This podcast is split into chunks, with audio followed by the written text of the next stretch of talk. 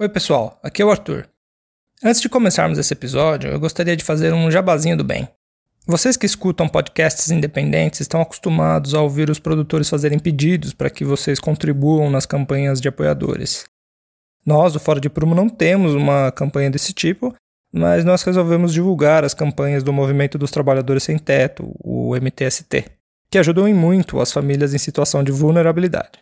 Lá na descrição do episódio tem links para duas campanhas. Uma que é permanente, como se fosse uma assinatura de apoio, e uma outra que é exclusiva para este final de ano. Dê uma olhadinha lá e se não for fazer falta para você, contribua, porque faz muita falta para essas famílias. E agora, o episódio.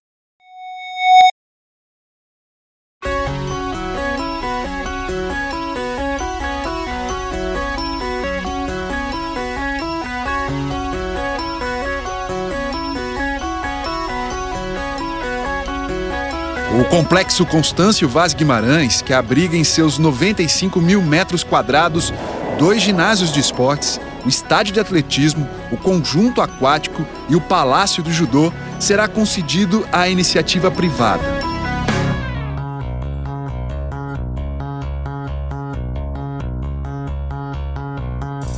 O governo do estado garante que nenhuma modalidade sairá prejudicada. Nós finalizamos esse processo de convênio com outros municípios, estamos com tratativas bem adiantadas com um dos municípios aqui da Grande São Paulo, para que a gente implante o centro de excelência ali. Por enquanto, não dá para saber como vai ser o projeto da empresa que vai ganhar essa licitação. Por exemplo, vocês vão querer é, derrubar o ginásio, reformar ou construir uma nova arena em outra área do complexo. Mas uma coisa é certa: o ginásio do Ibirapuera, da maneira que você conhece, não vai existir mais. Vão ficar só as lembranças. As pessoas me descobriram para o basquetebol ali dentro.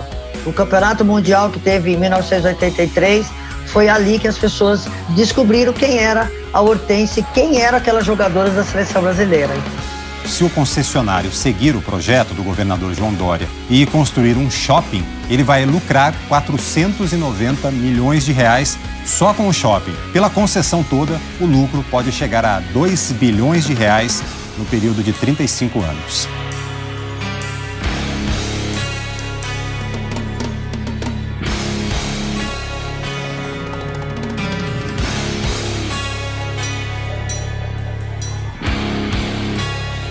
Eu nunca fui no, no ginásio Ibirapuera, mas eu sei que uma boa parte das pessoas lembra de lá por conta de duas coisas. Uma é o Holiday on Ice, que até hoje tem, acho que agora chama Disney on Ice, né? Um, um evento de patinação, gelo, que a criançada parece que gosta muito. E os eventos, acho que da, do futsal e da Superliga de vôlei, né? Que são eventos, acho que até tem uma projeção até nacional, assim, né? E, e aconteceram lá no, no ginásio.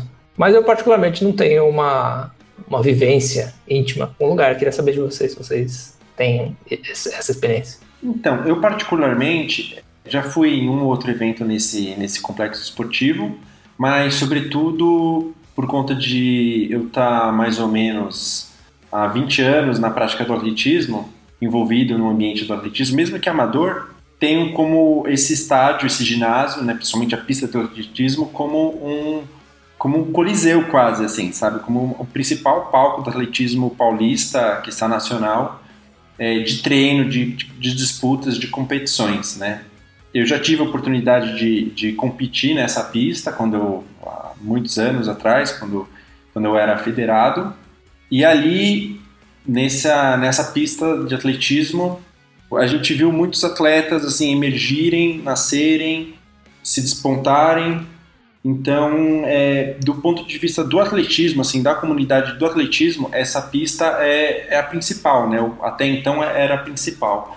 Atualmente a gente tem uma, uma outra pista que tem é, essa relevância, que aqui é uma nova em São Bernardo, né? Que é feita para para grandes eventos, para competições, tem um estádio, mas esse esse palco aí no Ibirapuera ainda por ter clubes de relevância por perto, por ter um histórico de treino, ele ainda é um dos mais relevantes aqui no país. para o atletismo nacional.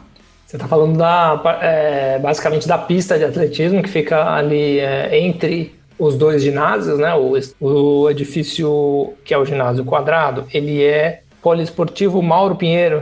Tem o ginásio é, Geraldo José de Almeida, que é o, é o redondo, né? O hambúrguerzinho, a pista de atletismo, mais o campo é o, o estádio Ícaro de Castro Melo, que é o arquiteto que projetou o conjunto, e o conjunto aquático Pompeu de Toledo. O, uma das coisas interessantes que eu descobri fazendo a pesquisa para este para essa nossa conversa é que o Ícaro de Castro Mello, ele também era medalhista olímpico. E eu não fazia ideia de que o arquiteto tinha também essa esse histórico de atleta, tão, tão necessário hoje em dia. Então, juntando né, o conjunto aquático, o campo e o, e o ginásio que fica colado no campo, é bem a área de intervenção desse, desse conjunto. Curiosamente, eu estava estudando também a área, logo atrás desse conjunto tem um complexo de instalações do Exército, que é um, monte de predinho colado, assim, bem sem graça, bem. É, é o tipo de lugar que podia ser tranquilamente demolido e não ia fazer falta nenhuma para a cidade, para o Brasil. E podia ser feito. O, não ia fazer falta para o patrimônio histórico e podia ser demolido. E se invadir em São Paulo? é mais provável no contexto atual esse batalhão do exército invadir São Paulo do que o contrário. Exato, exato. No ginásio, que é popularmente conhecido como ginásio de Ibirapuera, é, eu estive lá em algumas situações, né? Eu fui num, num torneio. Torneio não, campeonato mundial de basquete feminino. Assisti partidas de altíssimo nível e de pessoas muito altas também, né? Mas é, sem, sem, sem, sem a brincadeira. O interessante é que geralmente quando os eventos, esses eventos esportivos aconteciam lá, o preço era muito mais acessível do que em outras arenas ou estádios, né? E era uma coisa que era muito, muito legal. Nesse campeonato, por exemplo, tinha jogo todo dia e, e, todo dia tinha vários jogos, né? Porque é uma quadra só e, e você não tem um problema de zoar o gramado, por exemplo. É. Então várias, várias partidas ocorrem uma após a outra. Então eu vi muito, muitas partidas lá. E às vezes você tava lá sentado, aí tava lá a seleção da Austrália vendo o jogo das minas do, de outro país. Que iria pegar mais pra frente no campeonato. Então, tipo, tinha até uma relação do, do atleta com, com o público. Tipo interfal. Tipo interfal, é. Só que com menos álcool e menos frio de madrugada. O estádio eu assisti o um campeonato sul-americano de rugby, sul-americano B de rugby, que era o que o Brasil conseguia participar na época. E também vi dois ou três jogos. Esses não eram vários jogos no mesmo dia, mas também tinha essa questão do ingresso barato, de comprar na hora, uma era bem mais é, mais fácil e mais em conta. Né? É, eu jogo rugby, né? E, e, foi a minha primeira experiência vendo jogo de seleção, vendo jogo da seleção brasileira e vendo rugby ao vivo, rugby profissional ao vivo, profissional entre aspas, né? mas de alto nível. Então ficou muito marcado para mim. Até hoje é esse estádio é utilizado às vezes em final do, do brasileiro de rugby, em alguns jogos mais, mais importantes, até televisionados, etc. Se eu não me engano, tem também uma um velódromo no, no conjunto do, do estádio. Eu não sei se ele é utilizável ou não, mas eu acho que ele tá, ele faz parte do, da estrutura ali do conjunto. Ah, esqueci de falar que também é, eu sou, sou católico, né? Eu participei de um evento da igreja no, no ginásio também. Tinha esquecido de falar essa parte do ginásio. Afinal de contas, no... o ginásio ele é um, ele, hoje ele é uma arena multiuso, né? Exato, sempre foi, sempre foi. O projeto novo é, é instalar uma arena multiuso, né? Transformando o ginásio em shopping. É, o ginásio já cumpre esse papel hoje, né? Eu não sei se vocês lembram, mas o Criança Esperança era gravado lá, todo ano, entre outros shows, né? Embora a acústica lá não seja das melhores do mundo. E o ginásio quadrado, eu participei de campeonato de Kung Fu lá, mais recentemente que, que iniciei essa prática. E ele é muito importante para o judô brasileiro também, assim como o estádio ele é importante para o atletismo. Inclusive a pista foi reformada recentemente, se eu não me engano, foi para as Olimpíadas do, do Rio, assim, para o treinamento dos atletas visando as Olimpíadas do Rio. Além do atletismo, eu acho que o, o, o judô e outras lutas, talvez taekwondo, etc., que também deve treinar ali, é, também sentiria muita falta do, desse equipamento. Eu, ouvindo assim o seu relato, fica bem, fica bem claro, né? A ideia do equipamento público como uma forma de acesso mesmo ao, ao esporte, tanto para quem pratica quanto para quem é, assiste, né? Ou que se interessa pelo, pelo esporte. É, quando você fala de ingressos a preços acessíveis, né? A gente está falando de uma política de, de acesso ao esporte, seja por subsídio, né? Através do, da, da oferta de ingressos é, mais acessíveis para o público, ou até mesmo pela, pelo, pelo custo reduzido do aluguel do espaço, né, que é subsidiado pelo imposto, por exemplo. Então, é, o equipamento em si, ele tem uma relevância. É, Para quem não é de São Paulo, não, talvez não conheça é, exatamente a localização do equipamento, é importante porque isso é, revela muito a respeito do, do problema que está sendo colocado aqui agora, né? É um equipamento numa área relativamente central da cidade, né? não é o centro histórico, mas é uma área central do ponto de vista é, do interesse urbano. É a duas quadras do Parque do Ibirapuera, que é um dos maiores parques da cidade. É uma região repleta de equipamentos culturais e é uma da região próxima aos, aos jardins, né? É, ao Jardim América, que é uma região de mansões, assim, faz fronteira com mansões da cidade. Então, é, uma, é um equipamento numa região central, numa região super valorizada, próximo da Paulista, próxima do Jardim América, próxima do Ibirapuera, e curiosamente, por um detalhe urbanístico, é, não é tão fácil de ser acessado por meio de transporte público. Existem algumas linhas de ônibus que passam, mas ônibus em São Paulo né, de lua, tem dia que é fácil, tem dia que é difícil. E o metrô mais próximo que tinha até pouco tempo atrás era o Ana Rosa, que fica a um, quilômetro e pouco de distância.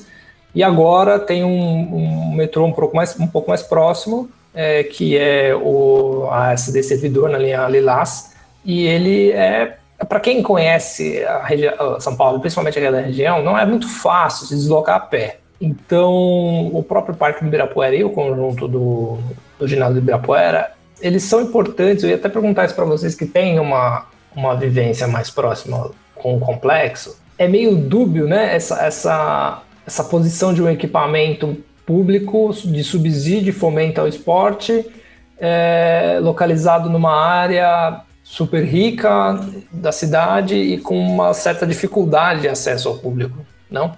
Então, eu acho que, né, se a gente pensar, ele foi construído na década de 50, 60, eu esqueci a data em que o conjunto poliesportivo foi construído. É quarto centenário. Ah, 1954? É, por volta disso. Ah, então. Na verdade, vários investimentos foram feitos naquela região, né? Agora que a gente começa a discutir, sei lá, talvez nas últimas eleições e de que a periferia precisa de investimento, porque até então os investimentos eram feitos ali. Mas mesmo que a gente pense que aquela área deveria ser mantida para investir no esporte, para investir no acesso da população à prática esportiva ou outras do gênero, né? Não sei, para assistir, não só para praticar, mas para assistir evento esportivo, outros eventos, mas que fique para a população, seja público, gratuito. Eu não vejo problema dela estar tá ali naquela região, até porque a periferia tem que ter direito de acessar todas as regiões da cidade, inclusive aquela região que tem o maior parque que a gente tem. Eu acredito que o, o Ibirapuera e todo aquele complexo verde que tem ali é, é um dos principais da cidade, não é? Só para fazer um, talvez uma retificação sobre o meu comentário. O que eu quis dizer sobre a área rica da cidade é que é, o metro quadrado ali deve ser muito disputado. E um projeto desse, como é apresentado pelo governo do estado, não pode deixar isso de fora, né? Esse aspecto de valor de área, né? Ah, sim. Não, é exatamente isso, né? Tem essa contradição um pouco que vocês colocaram, que você, Arthur, de ser uma área de acesso à população um equipamento público, mas num, numa região assim que, que é, é um pouco difícil de ter o acesso ali, né? Porque tem, tem essas, esses jeitinhos, você descer ali da Paulista andando e depois para ir embora se virar tal. Mas, assim, não é legal, tá? Assim, o acesso em geral para atender a população que depende de transporte público. Contudo, assim, se a gente fosse pensar até em, em diversas possibilidades para assim, considerar o argumento dessa, desse, desse projeto, assim, a gente não tem outros espaços na cidade que comporte um equipamento desse. Então, nem nas regiões periféricas que com a maior demanda de equipamento público, a gente não consegue encontrar um espaço plano que caiba um estádio e um ginásio. Né? Então, sobretudo porque se a gente encontrar, vai ser uma pressão para algumas necessidades básicas ainda prioritárias, como habitação, déficit habitacional, é, escolas, hospitais, é, enfim, é uma coisa muito mais, é, mais básica que, que não conseguiríamos encaixar um equipamento desse em lugar nenhum, independente da demanda. Então, é muito difícil a gente encontrar uma, uma área dessa na cidade. Essa região, metro quadrado, assim, eu penso ali no metro quadrado da pista ou do campo, é um absurdo, assim, cada graminha ali faz uma nota preta, sabe, assim, em termos do, da área, né? Porque vale muito mesmo. Então, a pressão para uma área nobre dessa, plana, bem localizada, sem nem precisar desmanchar muita coisa, assim, porque um estádio, uma pista e uma piscina é, é relativamente fácil de você manejar para um projeto por empreendimento imobiliário, essa região é disputadíssima, assim. Eu fico imaginando que essa é a nossa dificuldade em gerir a coisa pública, né? De tentar preservar minimamente esses espaços que seriam desejosos que fossem em outros lugares, numa possível recolocação, mas ninguém nem aventou essa realocação porque não existe esse, esse outro espaço que a gente poderia encaixar um equipamento desse, né? Então isso realmente é, é um patrimônio, assim, não só do ponto de vista cultural, histórico, arquitetônico, mas é um, é um, é um patrimônio mesmo assim de equipamento público e espacial. Assim, essas dimensões dele é um, é um verdadeiro valor público, né? E isso também está em xeque. Toda aquela região ali, ela é bem difícil para para quem está andando a pé. Mas eu discordo sobre a acessibilidade em relação à cidade, ou mesmo a região metropolitana são 15 ou 20 minutos da Sé de ônibus indo até ali, né? Se a gente pegar a 23 num dia que está favorável, que você vai parar um pouquinho, depois continua, dá 20 minutos da Sé até aquela região. O que eu vi no projeto, por exemplo, foi menos de meia dúzia de quadras. Eu acho que tinha menos quadras do que eu tenho de dedos numa mão para eles falarem que é para área para população usufruir gratuitamente, assim, quatro quadras. Eu tô aqui pensando na briga. É, que vai o pessoal nunca foi, no, nunca foi no Ibirapuera ali ver a disputa do, é. de quadras. Né? É, eu até ia comentar disso. É, então. Tô fazendo uma consulta em tempo real aqui da, das dimensões, né? O tamanho do complexo, é, acho que é equiparável ao tamanho do lago do Ibirapuera, assim. É uma área muito grande, né? Realmente, isso que você está falando, né? Da disponibilidade de área para o equipamento, realmente, assim, é um... Nossa, você falou no lago. Daqui a pouco eles vão querer drenar aquele negócio para poder vender e fazer um conjunto ali, um condomínio. Não fala, senão alguém vai achar que é a área inutilizada da cidade. Porque, assim, a problemática veio muito, acho que, à tona por conta do pessoal do patrimônio histórico, é, ou pelo menos o pessoal que fez mais volume de conversa, né? Foi o pessoal que vamos, vamos ser sinceros, o que, o que está viabilizando esse processo por parte do governo do estado é um golpe no Condefat, né? Que o, uhum. o Dória, brincando de Bolsonaro, foi lá, trocou toda, todo o escalão do, do Condefat, colocando uma maioria de indicados por ele, né? A composição do, do colegiado foi, foi modificada para viabilizar esse tipo de projeto por parte dele. Aí eu até acho que vamos chamar os, os universitários mais ligados ao patrimônio para poder falar um pouco dessa, desse cenário. Eu sei que o Gabriel tá querendo falar, ele tá aqui, tá se coçando para falar, mas deixa eu falar um negócio. Eu acho que não foi golpe nenhum. Não? Por, não, eu acho que não. Porque eu acho que o fato da gente estar tá aí com 25 anos, sei lá, eu já até perdi a conta de há quantos anos os tucanos estão no governo do estado. Ninguém faz, ninguém se mexe, ninguém faz nada, ninguém tá nem se importando. Eu só vi a academia e mais meia dúzia de pessoas com notório saber ou pessoas com algum envolvimento com patrimônio, com arquitetura, se mobilizando, é, fizeram um abaixo assinado minúsculo e ninguém está se importando. No final das contas, as pessoas acham que isso é bom para o desenvolvimento e eu acho que não foi golpe. Eu tenho minhas dúvidas. Não, então. É óbvio é, que o, o, a movimentação que foi feita é isso mesmo. Você tem razão. Mas o resto da cidade não tá nem aí. Não, eu fico pensando assim, bom. tem, tem, tem tucanos e tucanos, né? Eles estão aí há, há anos no, no governo do Estado. Acho que se a, a minha avaliação está correta, desde a redemocratização e desde que existe PSDB, ou, ou, os partidos que deram origem ao PSDB, é o mesmo grupo que está no controle do Estado desde então. Exatamente, Arthur, mesmo grupo. Mas o que eu acho assim, o Dória, particularmente, ele é um personagem. Ele é um tucano estranho no ninho? É, ele é um tucano meio corvo, assim, né? Uma coisa meio, meio, meio urubu, não sei, um pouco diferente. Ele é, foi apadrinhado pelo, pelo Geraldo Alckmin e apunhalou o Geraldo Alckmin logo na campanha presidencial que ele disputou o governo do Estado. O que é um bem feito. E fez o mesmo com o Bolsonaro também. Né? Pois é, fez a mesma coisa com o Bolsonaro. Seus amigos te dizem quem você é, né?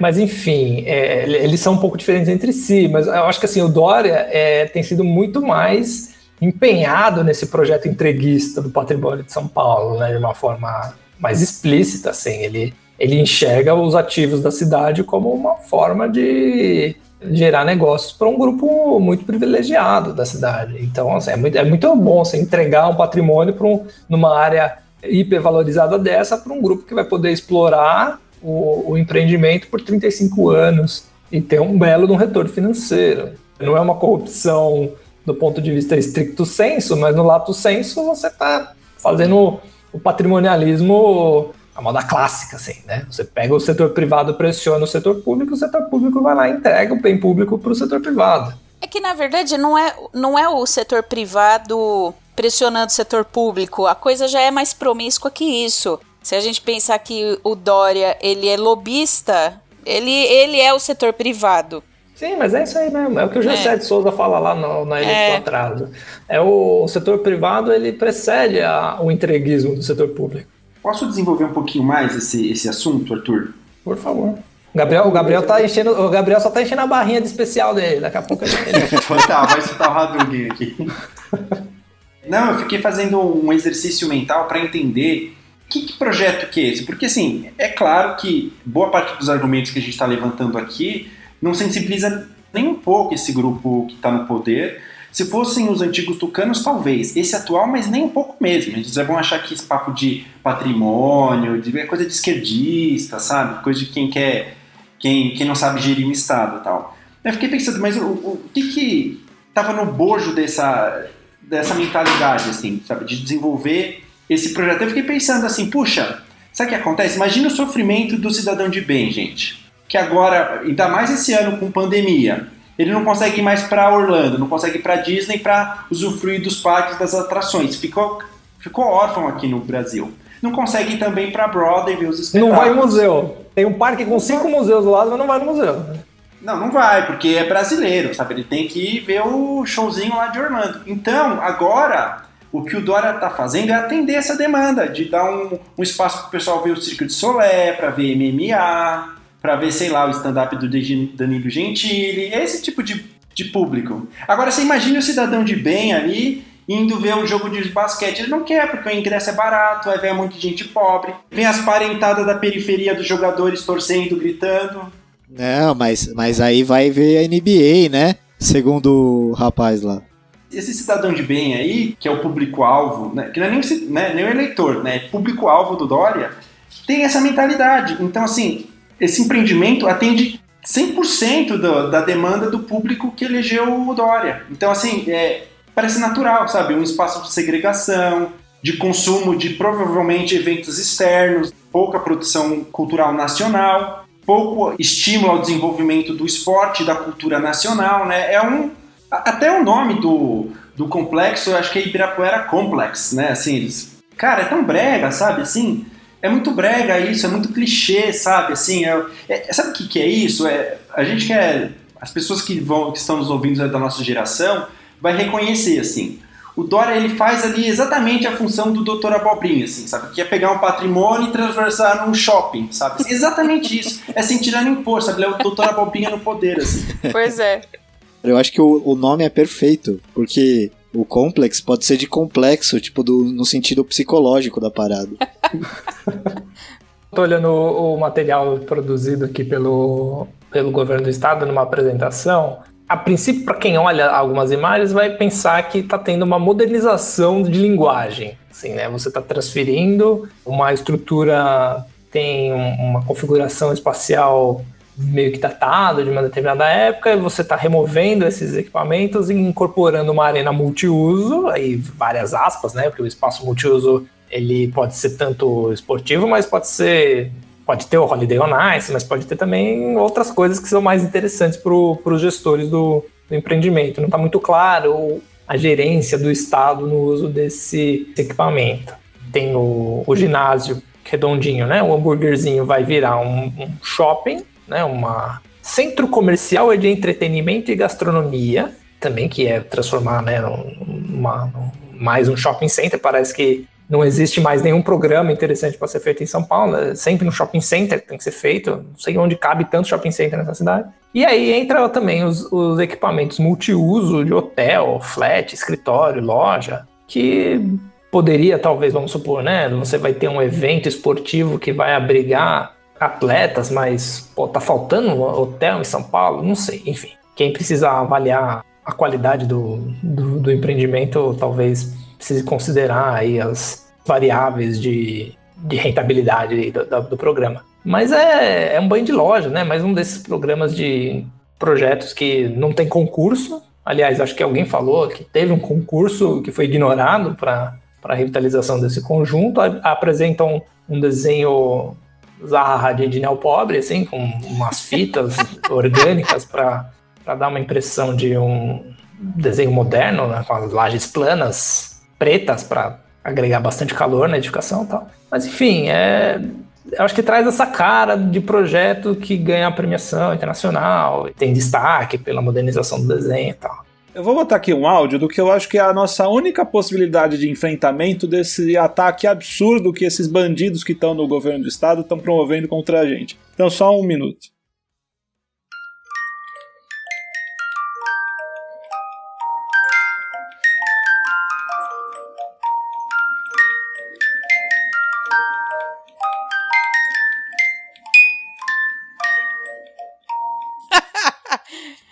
Porque é isso, assim, você estava comentando no começo da relação que a gente tem com esse tipo de equipamento. Eu não tinha relação nenhuma. A, a única lembrança que eu tinha do complexo foi numa eventual visita dessas de escola que a gente fazia nesses musicais que aconteciam lá, enfim, essas coisas. Eu não tinha lembrança nenhuma, e quando começaram a surgir essas notícias há algumas semanas de que havia a possibilidade dele ser dorificado, em princípio eu não tinha dado muita bola, porque a impressão que eu tinha era de que se tratava de um, de um equipamento que, apesar de público, ele era apropriado pela vizinhança ali da região e, portanto, um lugar que era frequentado ali pelos ricos e milionários dos jardins para levar o cachorrinho para passear e, obviamente, eu estava enganado. Para passear não, para cagar. Pois é. Só que aí nessas últimas semanas ficou evidente de que se trata de um complexo que tem, além, enfim, de, do que já foi comentado de, de representar um mínimo acesso público a atividades de lazer e de esporte, ele também tem uma importância formativa, não só para o desenvolvimento de atletas de alto desempenho, como para uma importância formativa para o público em geral, ainda que obviamente esteja é, inserido nessa posição de uma microacessibilidade muito ruim e que é quase que é feito deliberadamente para impedir as pessoas de, de terem acesso. Pelas manifestações de, de, grupos de esportistas, de grupos de frequentadores, ficou evidente o, o papel público desse lugar e a necessidade de, de, dele ser defendido. Mas mais do que isso, eu acho que a trajetória desse lugar ele é significativo enquanto um, uma espécie de representação da miséria que é a tentativa de construir nesse país qualquer estrutura pública que seja de bem-estar social ele está ligado de algum modo às comemorações do quarto centenário e toda aquela, todo aquele conjunto de investimentos públicos que geraram o, o Parque do Ibirapuera, enfim, as comemorações do quarto centenário, aquela coisa toda. E parece ser, enfim, ele é um, uma estrutura de bem-estar social que ele poderia ter sido replicado no estado inteiro, enfim, no município inteiro, e infelizmente não foi. Foi um, é um projeto interrompido, mas é um projeto que, na sua arquitetura, na sua inserção urbana e na sua proposta enquanto equipamento público,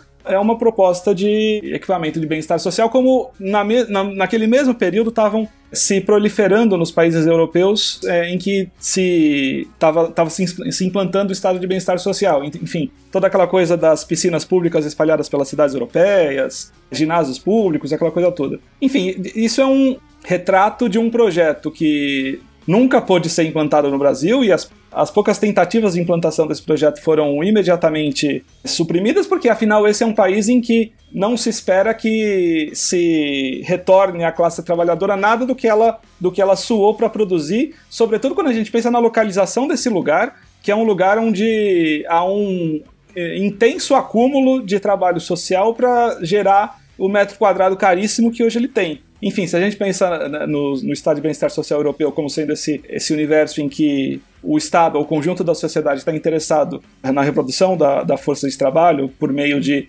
impostos, enfim, salários indiretos e esses equipamentos de bem-estar que são, estão espalhados pelo território, enfim, acesso à educação, lazer, cultura de maneira universal e gratuita, esse conjunto é, um, é o pouco do que tentou se implantar, ou do que nunca se tentou implantar no Brasil, e que foi imediatamente suprimido. E, e sempre que há uma nova tentativa de fazer isso, e, tipo os CIEPs do Darcy Ribeiro, os CELS, também é, é, mais uma vez um pouco esse retrato dessa imediata é, censura ou, ou tentativa de barrar esse projeto.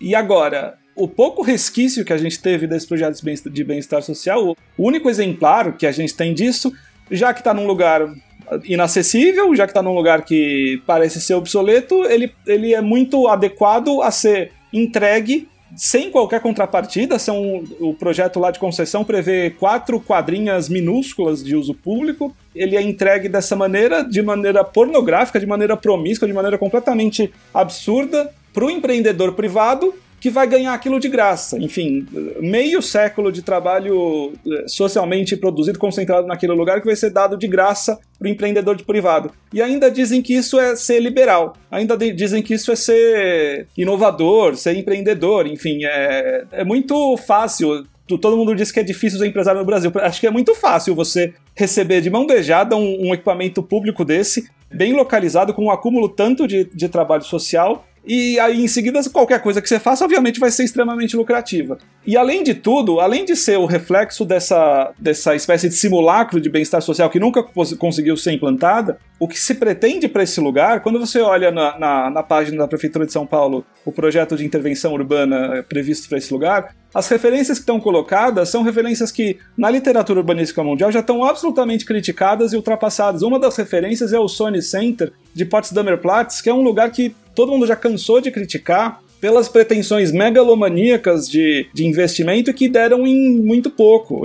Só geraram um espaço cada vez mais excludente, turistificado, aquela coisa toda. Deu errado em tudo quanto é lugar, mas vai que aqui dá certo, Gabriel. Você tá sendo pessimista. Mas, mas se, deu, se deu errado na Alemanha, vai dar certo com o Dória. a gente pega isso e vai dar de graça pro privado numa perspectiva absolutamente farsesca, porque é a farsa da farsa. Enfim, é aquela história de primeiro como tragédia e depois como farsa, que é a farsa da farsa. Lembrar Natália, uma vou, coisa? Vou, vou lembrar ah. uma, uma, coisa aí, eu acho que o, o seu tá comentário vai, vai ser bom, porque você vai complementar, é, ou até responder. Porque você disse um pouco, um pouco lá atrás que é, a população, que o Gabriel lembrou, né, que teria acesso a, essa, a esse equipamento, não estaria atenta ao processo que está ocorrendo e que talvez não se interessasse pelo processo que está ocorrendo. E eu fico pensando se não é, na verdade, talvez o caso de que muitas pessoas não, não têm acesso a essa informação de que esse processo está acontecendo. É, ou, ter, ou, seriam pegas de surpresa, né? Já no meio do processo, de repente começa a demolição, as pessoas se perguntam o que está acontecendo porque a, não houve um processo participativo, participativo legítimo que, que conduzisse a, a esse novo projeto. Você acha que tem alguma coisa a ver com isso ou não?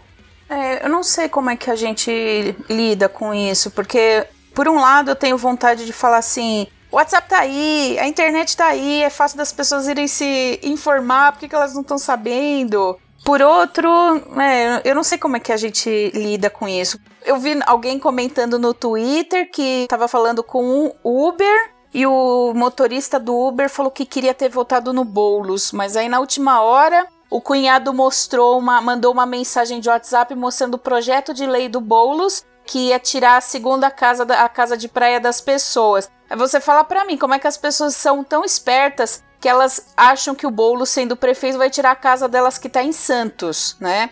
É, o, o, meme da, da internet era que, assim, quando a educação não é libertadora, a pessoa acha que o Boulos vai tomar o Celtinha 2003, né? pois é.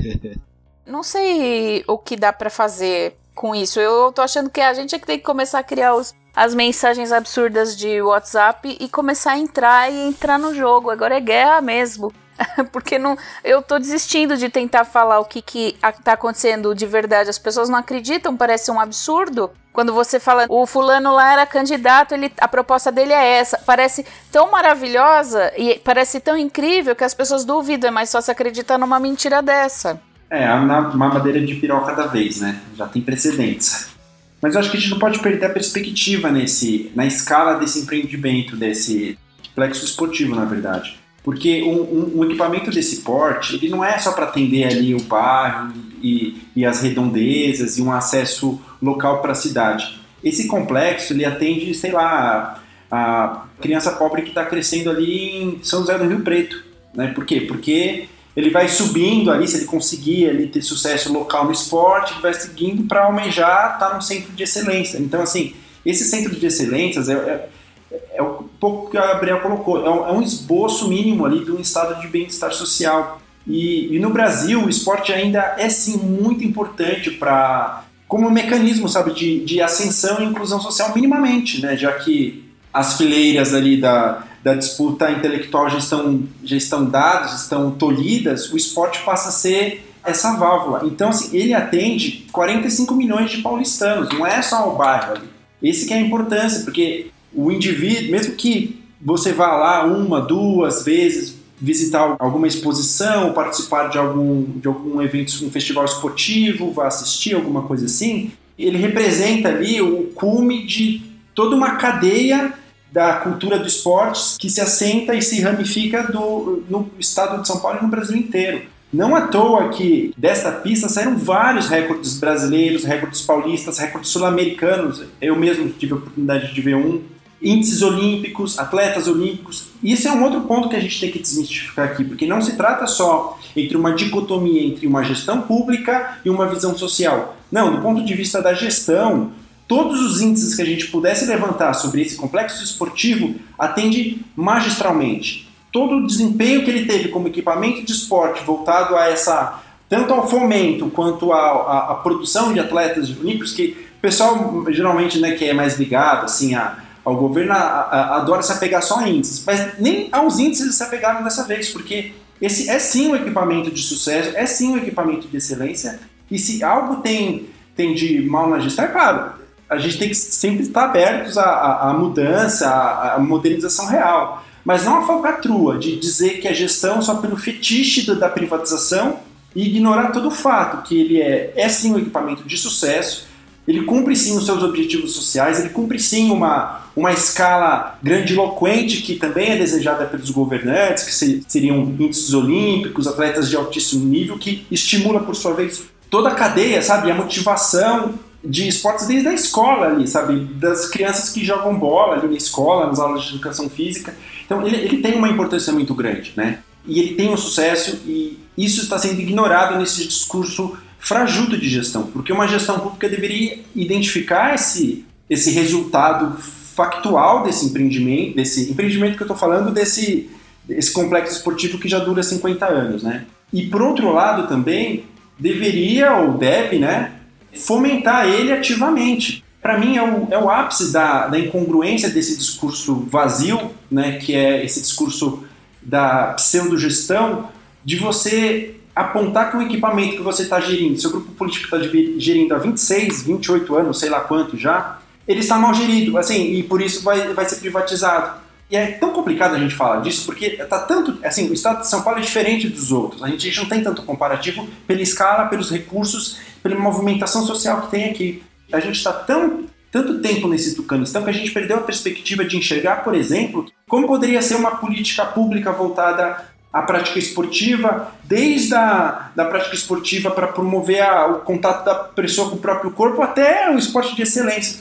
Por quê? Porque a gente já está quase 30 anos sem ter esse tipo de, de alternativa. Ninguém nunca propôs nada diferente porque ninguém nunca teve a chance. É até covarde chegar agora num equipamento público que teve sim sucesso nos itens que ele se propôs a ter e falar que ele está mal gerido, sendo que você que era o gestor nessas três décadas. assim.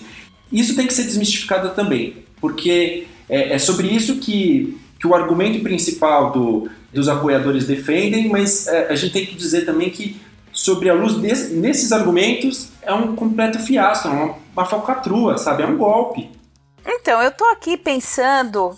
Na verdade, eu tô, não tô conseguindo pensar. Porque, assim, tem mais coisa que a gente não tá enxergando. Porque não é possível. Eu acho que ele é mesmo um, um ambiente de sucesso, apesar do pouco investimento, da falta de manutenção que é visível e tudo mais. Mas veja, um projeto desse tamanho, para eles terem mobilizado tudo que mobilizaram, pro tanto de golpe, porque é, né? Que eles é, realizaram em mudar até a estrutura, mudar, mudar a gente para lá e para cá, né? Para poder aprovar um projeto. Veja, para projeto urbano, a gente tá no meio de uma pandemia, sem tanta perspectiva assim de que a gente vai sair, apesar do. né? Porque o governador sabe o que está acontecendo, apesar dele próprio falar em vacina, a gente não sabe o que está acontecendo, a gente está sem perspectiva. Ele também está enxergando isso, a propaganda é ele que faz, né? Não é alguém que está fazendo para ele. A gente está no meio de uma bela de uma crise econômica e ele vem com esse negócio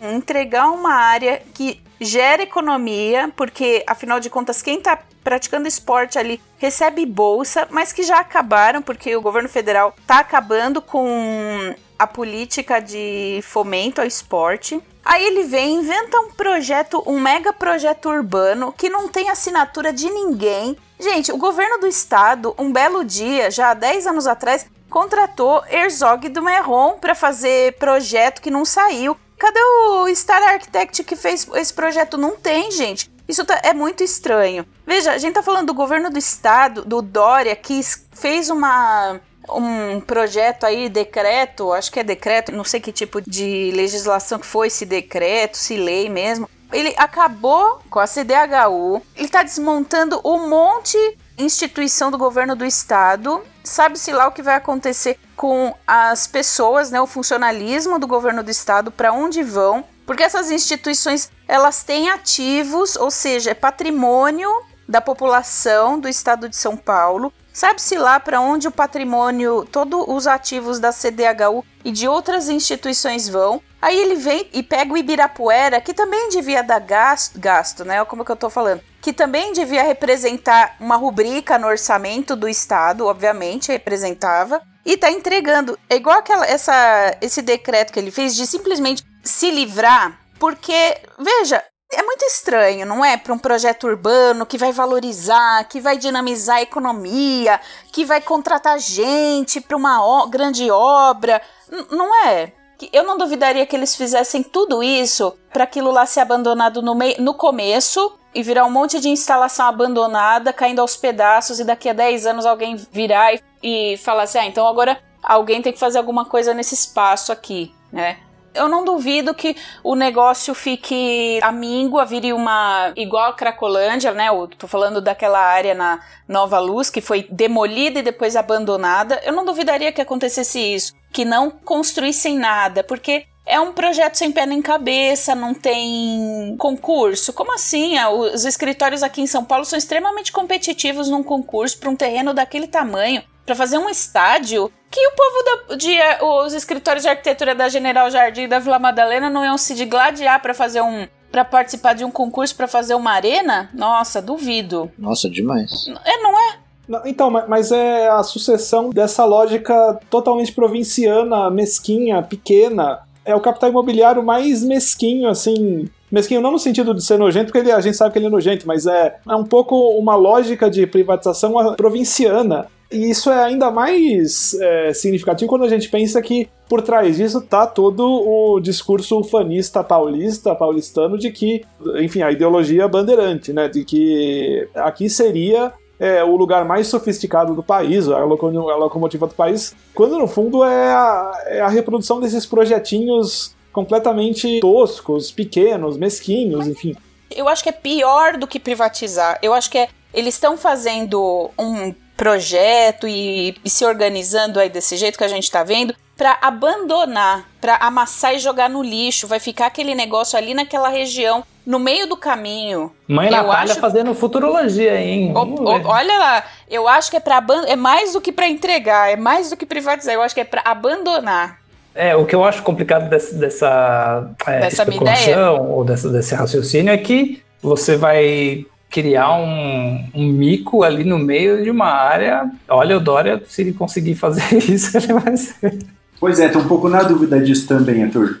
A gente está vendo isso. Eu acho que tem dois paralelos importantes. O, no mesmo dia em que aconteceu, enfim, depois a gente fala da questão do Condefat, mas no mesmo dia que saiu a notícia do Condefat, saiu também na imprensa a notícia de que se pretende fazer uma parceria público-privada, enfim, uma concessão para instalar na antiga usina de traição no Rio Pinheiros um complexo comercial automobilístico.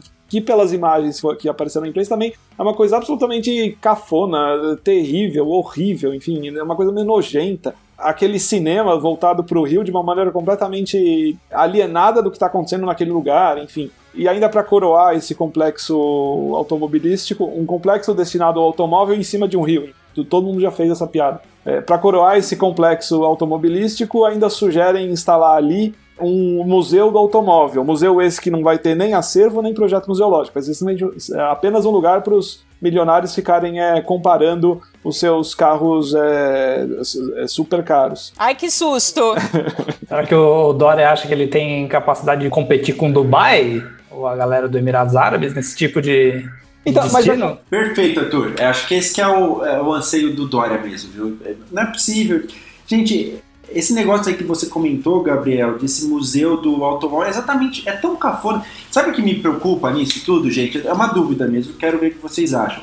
É tão cafona, é tão brega, que eu suspeito que é exatamente isso que, que essa população que apoia o Dória quer, né? Que é que assim, que vai ser um gozo generalizado assim com esses projetos. Eu não sei, eu tô sem saber como que o brasileiro médio pensa e absorve essas, essas demandas, essas esses projetos públicos. Eu acho que quanto mais cafona, mais clichê, melhor.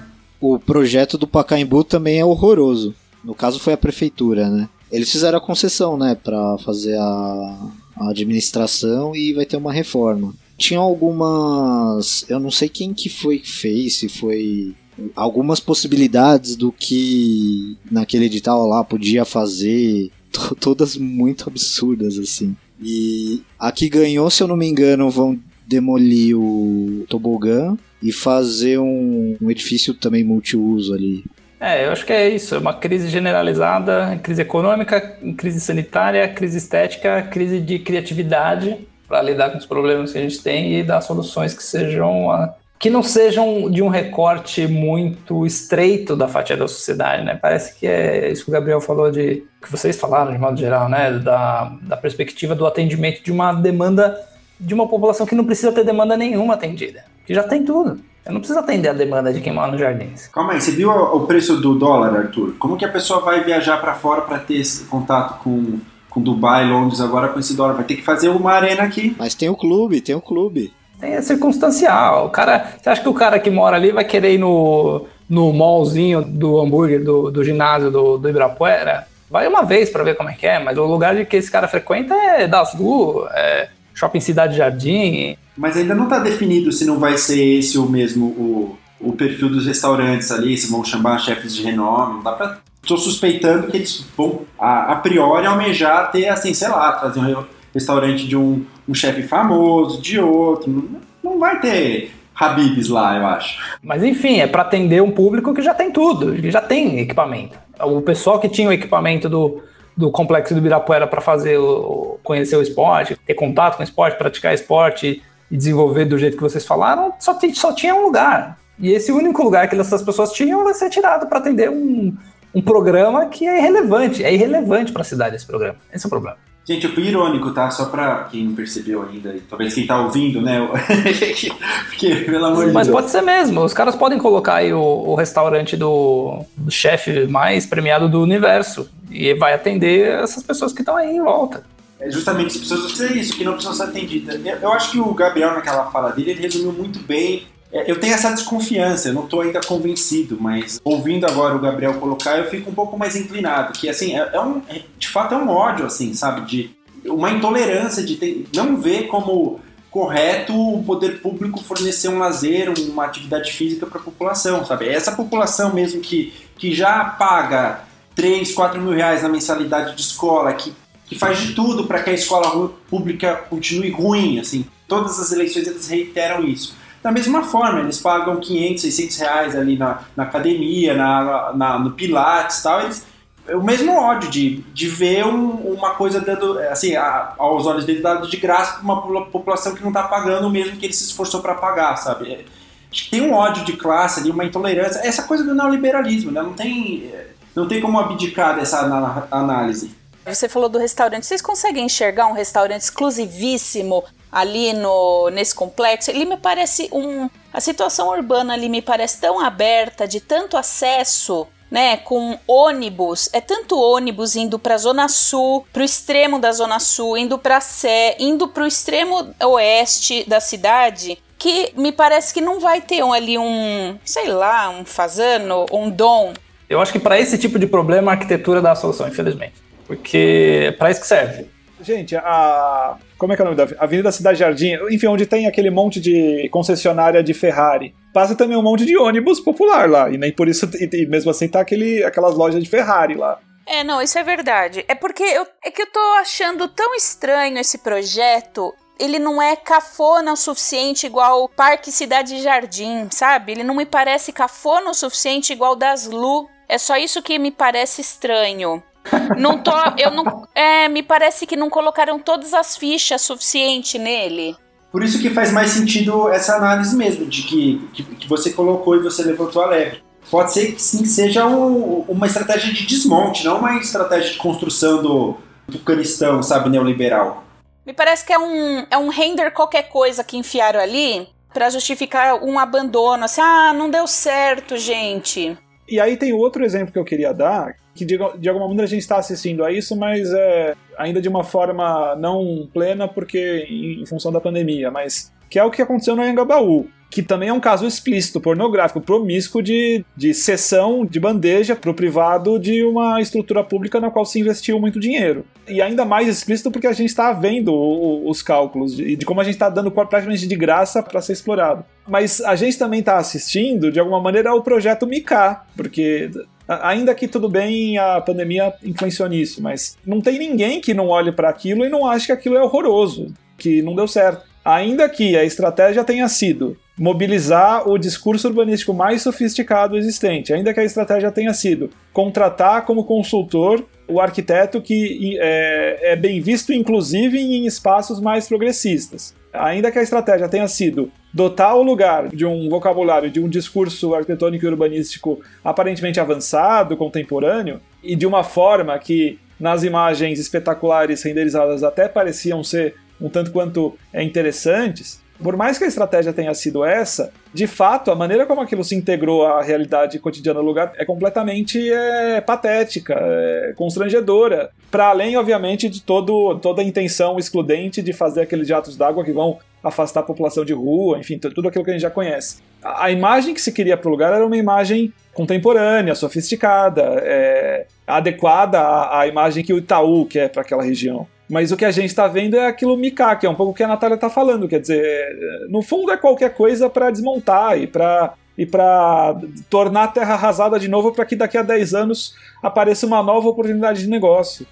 Só para completar a questão do, do, patrimônio, quando começou a haver a primeira mobilização em torno da patrimonialização do lugar, enfim, do reconhecimento do lugar como bem cultural do Estado, e que, enfim, justificaria essa discussão no Convefat, eu também não tinha dado muita bola, porque, mais uma vez, eu tinha a impressão, e a impressão errada, de que era um equipamento que era usado só pelos vizinhos ricos ali do lugar e, portanto, um espaço com o qual a maior parte da população da cidade, do estado, enfim, não teria qualquer não, não teria qualquer laço afetivo, não teria qualquer. Não, não estabeleceria com ela qualquer relação mais simbólica, e, portanto, é, não me parecia ser o caso de justificar uma discussão em torno da, do reconhecimento daquilo como patrimônio cultural do Estado. Mas, enfim, mais uma vez eu estava errado, porque de fato, como o Kim comentou, é, é um espaço central, fundamental para é, a formação esportiva, enfim, para o estabelecimento de um sistema de fomento à prática esportiva no Estado, que ele, ele enfim, ele estaria no topo, mas de, de alguma maneira integrado nesse sistema.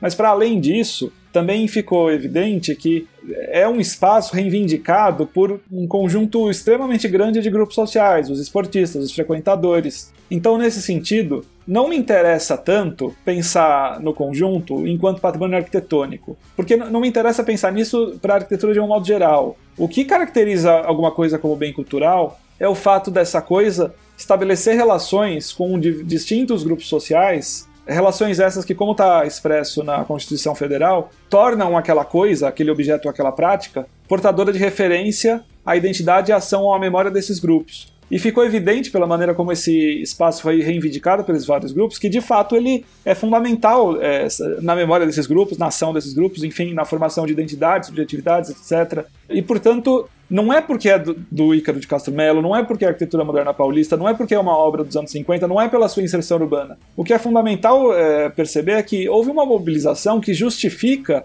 no mínimo, a abertura de um debate público em torno do reconhecimento daquele lugar como representativo para esses grupos. E, portanto, é, essa mobilização é, legitima e, e, e torna justificada no mínimo, a abertura de um processo de tombamento, porque ficou evidente essa, essas relações simbólicas, ficou evidente essas relações afetivas. E aí o que aconteceu? O espaço que, em tese, é destinado a promover essa discussão pública, que no, no âmbito estadual é o Condefat, ele se recusou a priori a fazer discussão. Ele se recusou, é, ele não se recusou simplesmente a tombar o espaço. Ele se recusou a abrir um processo de tombamento que ia permitir o estabelecimento dessas instâncias de diálogo e de inventariação. Ele se recusou a fazer isso. E ele se recusou porque a formação do Condefat, como vocês já tinham apontado, ela foi é, golpeada pelo Dória, que fez com que é, a representação das universidades fosse amplamente reduzida, sendo que as universidades já eram o pouco de representação da sociedade civil que havia no Condefat. Ou seja,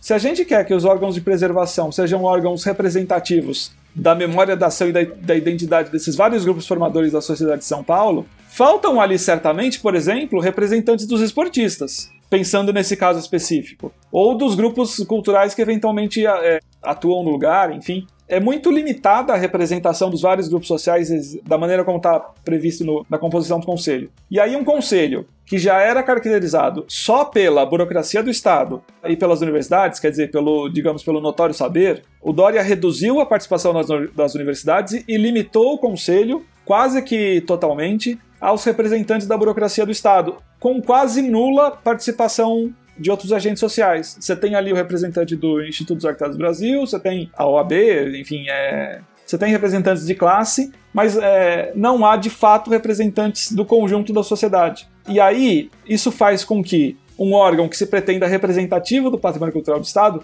legitime uma decisão que já estava tomada. Quer dizer, é uma atitude completamente farsesca. Se é absurda essa sessão desse equipamento público para o ente privado da forma que ela está colocada, é ainda mais absurdo essa, é, essa fantasia, essa fachada de democracia que foi colocada na decisão do Condefat, porque é, é uma coisa que foi feita para carimbar de legitimidade democrática, uma coisa que não tem legitimidade nenhuma.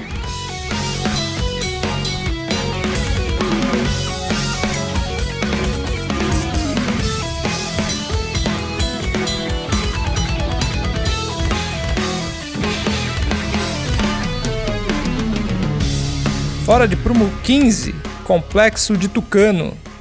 Neste episódio contamos com as participações de Gabriel Fernandes, Kim Cirilo, Natália Gaspar e Victor Dariano. Também utilizamos áudios de uma reportagem da TV Globo. Na data da publicação deste episódio, o processo de concessão do complexo do Ibirapuera estava suspenso por liminar judicial. Essa e outras informações do episódio estão nos links do post. A trilha musical que você ouve é New Millennium, The Dream Theater. Até a próxima.